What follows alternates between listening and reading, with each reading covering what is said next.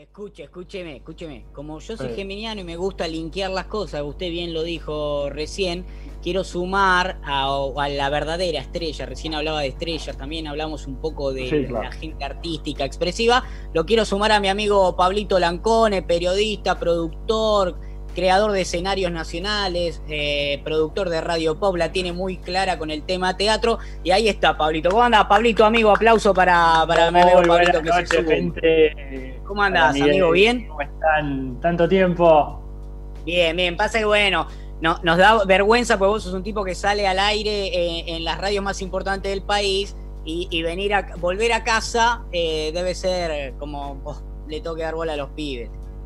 Por favor, me extraña que piense eso de mí. Con la humildad que me caracteriza. ¿Cómo estás, amigo? Bien, bien. Recién terminé, hace un ratito teníamos programa, el de la noche en pop, y mañana a las 6 menos cuarto arriba para empezar de nuevo tempranito. Así que esto es un 24-7 de radio en la vida. Así, así es la radio, así es la producción eh, mira Mechi, ya Mechi está enculada, tiene que mañana empezar a laburar para la semana que viene, está full, así que eh, eh, está ahí observando. ¿Y a Mechi le jode que haya otro productor o está todo bien entre los productores? Porque son medio chotos los productores, medio que se, viste, entre ellos no se pasan data. tengo el número de, de, ponerle de Marquitos Mawil, que habla de astrología Ay, no, yo no lo tengo y lo tienen. No, o no, son compañeros. Yo, soy de la escuela de productor millennial y eso no sucede, me parece. no sé qué dirá Pablito. No, que nos la, compartimos. La escuela de productor millennial me, me, suena a un lugar con toboganes y que tipo se, Pablito se olvida la sesión, Pablito se, claro, se, olvida la sesión abierta del Facebook y, y, pone eh, me, puto el que lee, ¿viste? Y te pones ahí a, a bueno, además de eso ya las cosas las encontrás en todos lados. Entonces, si, si se las podés dar a un amigo, mejor. O sea, no es ah, que tenés un teléfono que no se consigue por todo, cualquier lado.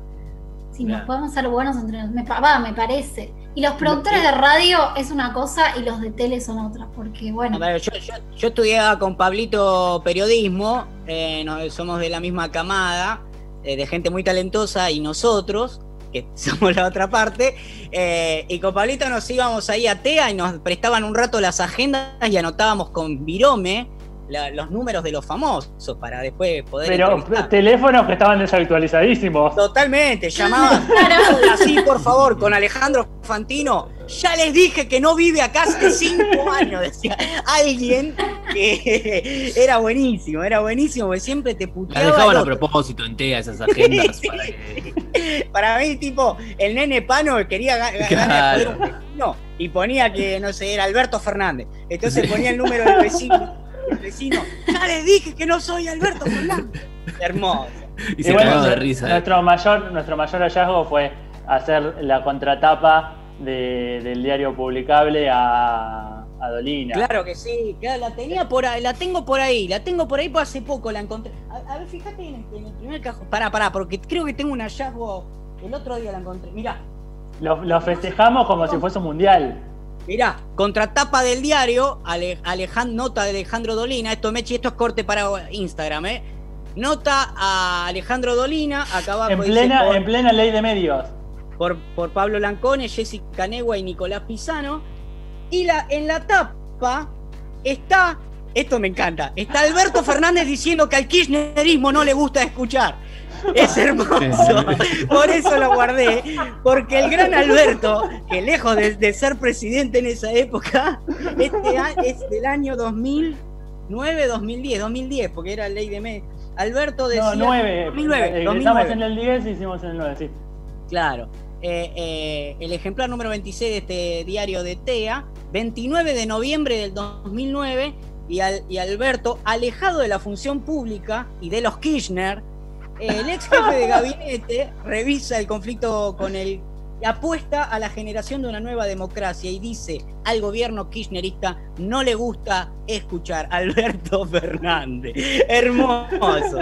No te resiste nadie. No, lo, encontré el otro día revisando otra cosa y la encontré y dije, ah, mirá qué lindo, la nota con Dolina que hicimos con los chicos. y miré la tapa y dije, ¿qué? y cada nota es hermosa, ¿eh? así que hay, muchas cosas. Bueno, pero Pablito, eh, más allá de este momento lindo que me gusta y que en algún momento vamos a hacer de nuevo, vamos a charlar de, de, las escuelas de periodismo, porque eso siempre está bueno. Hace poco hablamos por los 100 años de la radio con León Boto, nuestro profe de radio, y, recordábamos muchas anécdotas y momentos y la pasamos muy lindo. Eh, Pablito. Eh, entre paréntesis, eh, un saludo al historiador Pisano. No, al historiador Pisano. Escuchate esta, Mate eh, Marquito también creo que es. El historiador Pisano, mi viejo, salía en todos los informes que armábamos de TEA. Lo llamaba mi viejo. Chepa, contame tal cosa del bicentenario. Déjame romper las pelotas, me decía. Déjame de joder un poco. Hermoso, hermoso el historiador Pisano eh, era fan, fan del historiador Pisano. Escúchame, eh, Pablito, eh, queremos hablar en un rato del tema teatro y verano. Vos estás muy empapado de, con la movida del teatro, totalmente golpeada la industria este año.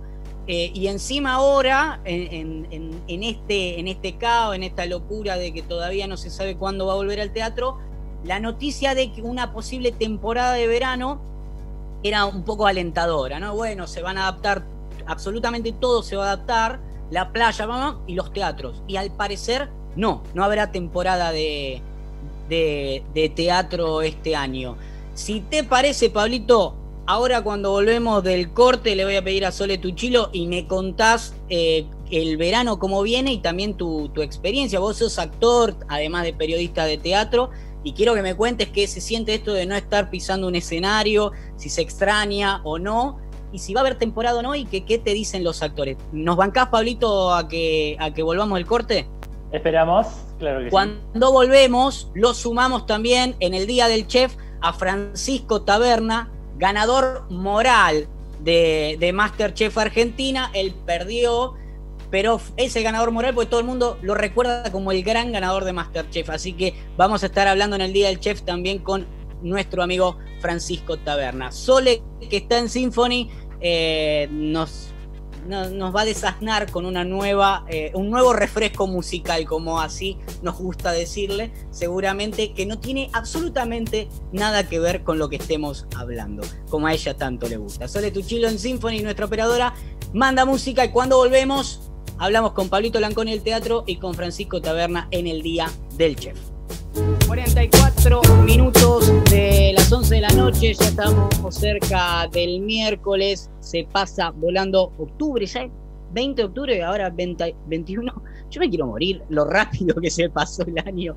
Es tremendo, es un, año rarísimo, todos lo sabemos, comprensible, pero la velocidad con que la vida nos está sometiendo y calculo que nosotros ansiosos, eh, y como bien Mechi decía, millennials, centennials, no, centennials no, pero millennials, eh, no, con todos los trastornos de ansiedad posibles, la debemos estar pasando cada vez peor con esta vorágine. Sé que Pablito es de esos también, ¿no, Pablito? Vos sos de los que sufre con ansiedad el paso del tiempo. Caminando por las paredes, sí. Uno, uno más al ser paciente de riesgo eh, sale nulo prácticamente. Claro. claro. Eh, claro. Y, al culo inquieto, eso es tremendo, tremendo. tremendo. porque no, parábamos nunca en casa, cruzábamos de, paso. Y ahora, nada, se reconfiguró todo de una forma increíble. Y llevamos siete meses. Es así, los cambios. Hoy justo hablaba con vos, Pablito, de la época que laburabas en Blockbuster. Pablito fue gerente del último Blockbuster en pie de la Argentina y fue quien dijo, el, último que cerró, ¿viste? Eh, gran amante de los DVD, de, de los... Cuando nos conocimos todavía hablábamos de los cassettes, que quedaban algunos, qué sé yo. Eh, y bueno, todo cambió. ¿Qué se le va a hacer? Todo cambió. En, casa, en casa mis viejos siguen estando ahí juntando telaraña. Tengo más de 500 DVD grabados, pues los truchábamos y después los vendíamos, unos capos. Claro, eh, claro. Pero así y todo, eh, mis compañeros saqueando el último local que quedaba en pie, eh, porque no nos iban a pagar indemnización ni nada, el ético devolvió el DVD de Aladín, lo tiró en el buzón y dijo, así nos despedimos. no, yo no voy. Sí, sí, debe estar ahí, debe estar ahí, pobre Aladín, esperando que alguien frote el buzón para poder, cumplir, para poder cumplir los deseos. Seguramente, sí, mira, yo te voy a mostrar, Pablito, lejos de mostrar la mica también que está durmiendo. Esos son mis CDs. Alguien, alguien debe decir, ¿para qué los tiene este hombre? Y yo también lo digo, ¿para qué los tengo? Los tengo ahí porque los quiero, qué sé yo. Son mis CDs. ¿Qué voy a, sí, obvio. No puedo. No puedo, no puedo, con eso no puedo. ¿Usted se ve un DVD cada tanto? No, ya no. No, no, no tengo reproductor de DVD, claro. claro, sí, claro. Sí, imposible. Claro, exactamente. Bueno, Pablito, antes eh, al metí vamos.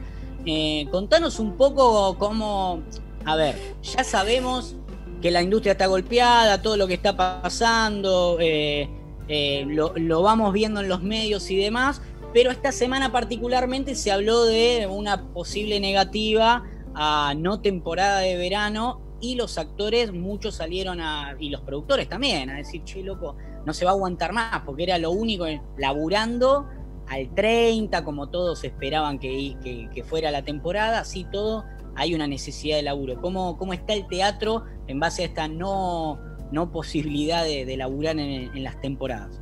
Era un boca a boca que finalmente estalló ayer con las declaraciones del ministro de Producción bonaerense, Augusto Costa, eh, que fue quien salió y dijo que no se iban a abrir ¿no? a esto. Al toque, Carlos Rottenberg salió a contestar, uno de los productores centrales más importantes que tiene el país. Eh, le mandé un WhatsApp y uno que lo conoce, que charló un montón, estaba choqueado posta. Se le quebraba la voz en el mensaje y de la incertidumbre que le generó al principio de toda la pandemia, él era el optimista que decía que en primavera iba a haber unas reaperturas. La obra se fue escribiendo sobre el escenario, como dijo al principio Alberto, eh, y el escenario nunca volvió a brillar, nunca volvieron a prenderse las luces de las salas. Eh, lo cierto es que, bueno, desde los empresarios teatrales, mañana jueves, no, pasado mañana jueves, eh, van a tener reuniones con la gente del Ministerio de Cultura, tanto de provincia como de la ciudad de Buenos Aires, para ver si, bueno, pueden eh, hacer algo al respecto, porque son un montón de fuentes laborales que también se restringe con esto, más allá de los actores, toda la maquinaria que lleva atrás una obra de teatro en cuanto a técnicos, a laburantes de las salas. Y bueno, Mar del Plata una de las plazas más importantes del país, ¿no? En Córdoba, en Villa Carlos Paz todavía no se sabe, eh, pero también había un par de rumores eh, que iba a correr la misma suerte y en Buenos Aires ya, por ejemplo, Casado con Hijos suspendió las funciones que iban a arrancar en, enero, las que ya se habían reprogramado de las vacaciones pasadas. Sí, sí, sí. Eh, y muchas de las obras están en stand-by hasta que no, no pase algo, ¿no? En redes gente del palo, tanto actores, actrices, dramaturgos, dramaturgas, directores, directoras, eh, estaban pidiendo fuertemente por eh, la elaboración urgente de protocolos, ¿no? De, no sé, que se usen plazas, parques. Claro, no existe, Pablito, un teatro aire libre como, como, no sé, como en la antigua Grecia al menos hay un montón de anfiteatros. Hay anfiteatros. Parque Centenario tiene anfiteatro, Matadero tiene anfiteatro, Parque Lesama tiene anfiteatro. Que tranquilamente se podría, o playones grandes donde, por ejemplo, las murgas. Más allá, más allá del streaming, está ocurriendo esto de alguna que otra compañía haciendo teatro en los autos. Vigenito Artaza, por ejemplo, estaba haciendo teatro, eh, el autoteatro para 50 autos, escuché que era la las, locaciones. Sí, eh, esas están siendo las alternativas que por lo menos ahora está moviendo un poquito la rueda, ¿no? Empezó con el autocine, el viejo autocine que volvió, y bueno, están habiendo estos, estos intentos de autoteatro, de autorrecitales en Luján, en Mashwich, eh, no sé, en San Isidro, o acá en Buenos Aires en el Mandarin Park. Eh, Nito Artaza tiene pensado ir a la costa, tiene pensado eh, recorrer Mar del Plata, lo va a poner en un playón, eh, en uno de los playones grandes de los balnearios de Punta Mogotes. Pero lo cierto... a ver, son los menos, son los menos y además uno, uno camina por el centro y no solo por corriente, te moves por Esmeralda, te mueves para. Y siempre donde te muevas hay un teatro, el teatrito, vas a Palermo, hay teatro, vas a. Y después están todos los teatros de los centros culturales de cada barrio, digamos, hay es, inmensa, porque uno piensa en el teatro y dice, ah, bueno, ya hay teatro porque está Nito Artaza con su compañía. No, digamos, el teatro es una industria gigante que no solo mueve a, nivel industrial Rottenberg, sino en, el barrio, moviliza que las salas puedan bancar sus alquileres, que, que los que mueven los centros culturales puedan tener cortando tickets de 100 mangos con los vecinos. Hay un montón de movida que tiene que ver con el teatro y que, y que claro, no, hay uno, no, no, hay un horizonte, digamos, no, no, no se ve que, que, esto arranque, que se mueva. Pasa igual en el mundo. Nosotros, eh, Buenos Aires es la tercer capital eh, mundial con más teatro. Mm. Nueva York, Londres y Buenos Aires. A ese nivel es la industria en el país. Y cuando hablo de industria, hablo de Teatro comercial, que es el de las marquesinas, que es este que vos decías de la calle Corriente, pero también teatro oficial, el Cervantes, el Teatro San Martín, eh, con todas sus salas, ¿no? Y el Cervantes en todo el país.